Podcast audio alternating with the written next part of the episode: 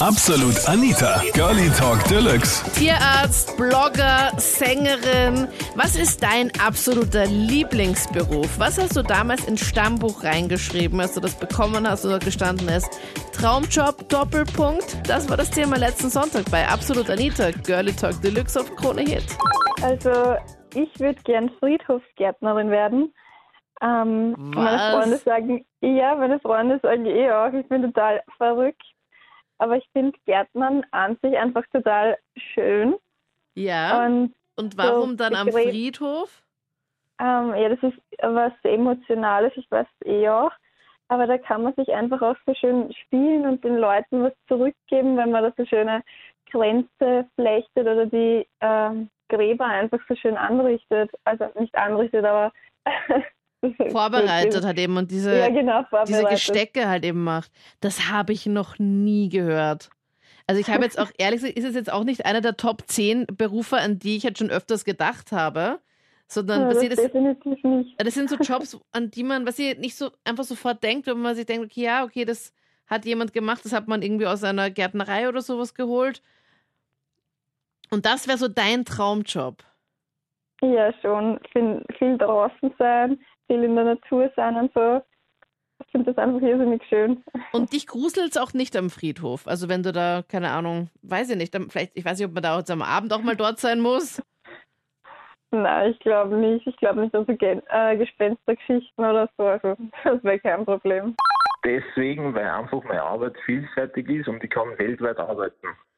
Ja, und alle Frauen freuen sich, wenn der Mann in der Küche steht und dann was Leckeres zaubert. Natürlich. Ich, man arbeitet immer nur mit den besten Produkten zusammen. Und ich meine, wie war das von Anfang an immer schon so, dass du von Anfang an als Kind schon gesagt hast, ich würde gern Koch werden, weil die meisten Buben sagen doch, ich würde gern, keine Ahnung, Bauarbeiter werden oder Baggerfahrer oder. Das habe ich alles mit, mit meiner Jugend erledigt, weil mein Vater halt viel selber geschafft hat und bastelt hat. Ja, und dann das warst du so abgeschreckt. als Hobby. genau, nein, das habe ich eigentlich als Hobby beibehalten. Okay. Und eigentlich habe ich dann meine Leidenschaft vom Kochen zu meinem Beruf gemacht und bin eigentlich damit sehr, sage ich mal, okay, sehr erfolgreich damit. Ja, das ist da bei den Mädels, kommt das ja auch voll gut an, Martin, oder wie ist das bei dir? Na, natürlich, wenn man da meistens die Fotos postet auf Instagram oder sonst irgendwo, Ach so, dann machst du auch so muss. Machst du auch so Tabletop-Fotos, so Fotos von oben, wo man das so richtig schön sehen kann? Fotos von oben, Fotos, wenn ich was herstelle und produziere zum Beispiel, dass ich das einfach zusammenfasse, so wie letztens habe ich eine Bolognese gemacht. Okay. Da, da mir dann halt die meisten gefragt, ob das wirklich alles in eine Bolognese reingehört, weil die meisten halt einfach nur Fleisch rein, Soße rein. Und das Sugo. Ich kann mich noch, äh, kann mich noch ganz gut erinnern. Ich wollte eigentlich immer so Tierpfleger oder Tierarzt werden. Ja, Aus dem ist leider nichts geworden. der Ich Klassiker. bin zwar, genau, bin zwar immer noch sehr tierlieb, aber äh, aus dem ist da nichts geworden. Dann Landschaftsgärtner war auch immer, war auch immer auf meine Pläne eigentlich. nicht so- Landschaftsgärtner. Das klingt ja Genau, nett. Landschaftsgärtner oder generell so mit Blumen arbeiten, in der Natur arbeiten. Und als Landschaftsgärtner begrünt man dann so die öffentlichen Flächen oder was macht man da genau? Was ist so der Unterschied zwischen, zwischen einem normalen Gärtner und einem Landschaftsgärtner? Also Landschaftsgärtner, der macht auch so, äh, wie sagt man, so Fliesen und oder Platten eigentlich. Also der macht eher, grobere Arbeiten wie ein Gärtner, jetzt einmal sagen.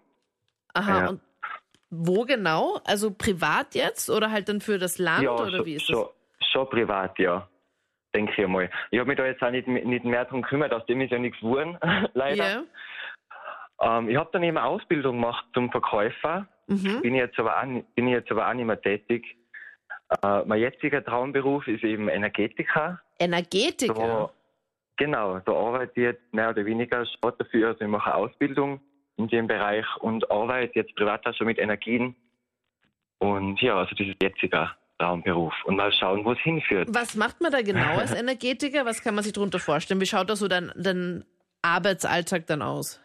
Also als Energetiker tut man bei Kunden oder Klienten, wie man das nennen mag, äh, energetische Blockaden erkennen und lösen. Mhm. Und die Blockaden, die können einfach vom, äh, vom Außenleben, also in der heutigen Zeit, man hat so viele Eindrücke, man hat so viel Input von der Außenwelt und da kann man eben leicht aus der Balance kommen Und der Energetiker hilft einfach dabei, dass die Energie wieder fließen kann und dass man wieder in Harmonie leben kann. Also sagen wir mal, ich würde jetzt dann zu dir hinkommen, Andreas, und würde sagen, okay, Andreas, ich habe da ein Problem, ich, ich überlege mir gerade ein Problem, ich habe halt mega viel Stress und mhm. ähm, was kann man, was wäre das schon ein Grund eigentlich zum Energetiker zu gehen? Oder muss man Natürlich. dann irgendwie sagen, keine man hat Natürlich. Schlafstörungen oder Kopfweh oder keine Ahnung? Also man, man hört sich schon mal vom Kunden oder vom Klienten an, da wird eben das, das, das, Ganzheitliche, also der ganze, der ganze Körper wird angeschaut, der, die Arbeit wird angeschaut, eben ob man viel Stress hat, das alles sind, äh, äh, beeinflusst das halt. Ja, und ihr optimiert ja. dann mehr oder weniger dann so den, den Alltag des, der Person? Genau. Und schaut, genau. dass es dem also dann wenn man zum Arzt geht, wenn man zum Arzt geht, ähm, man kriegt die, das, die Symptome, die Symptome werden werden erkannt, aber jetzt auch nicht geklärt, woher kommt das. Und ja. in der Energetik kann man eben tiefer gehen und vielleicht sagen, äh, woher kommt das wirklich? Ja. Wenn, man, wenn eine Krankheit immer wieder auftritt, chronische Krank Krankheiten, Krankheiten oder so, dass man eben schaut, woher kommt das.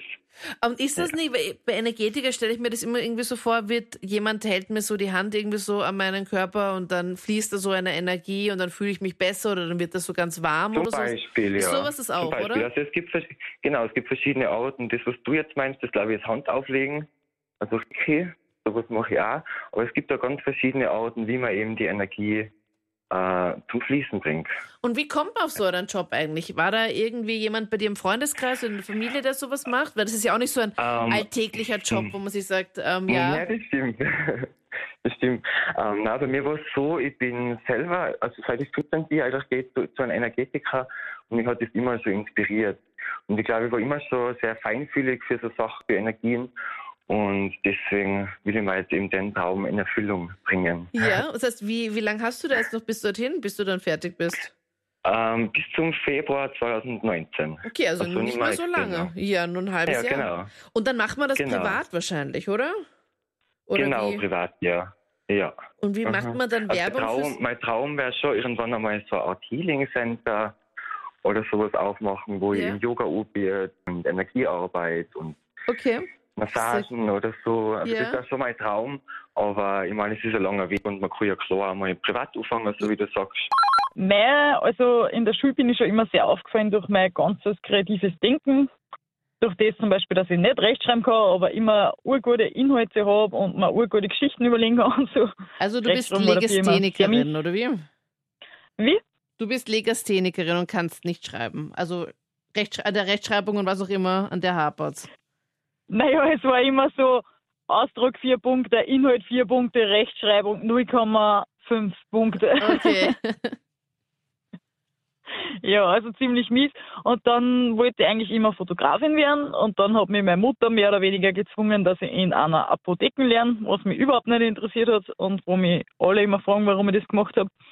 Aber wenn du 15 bist, musst du halt mehr oder weniger das sagen, machen, was die Mutter sagt. Ne? Aber braucht man nicht für eine Apothekerin die Mega-Ausbildung? Ja, es ist der zweitschwarze Lehrberuf in Österreich. Ja. Und dass man auch richtig gut verdient, oder?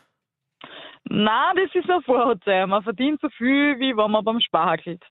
Oh, okay. Also Hauptsache die Bombenausbildung und du musst dich voll gut auskennen und bist eigentlich schon so ein halber genau. Arzt. Weil jedes Mal, wenn ich in die Apotheke gehe, dann kriege ich immer voll die Tipps und sowas und die wissen ja auch alles ganz genau. Die wissen ja auch, was in den ganzen Medikamenten und sowas drinnen ist. Also das ist, glaube ich, echt nicht ohne, wenn du in der Apotheke arbeitest.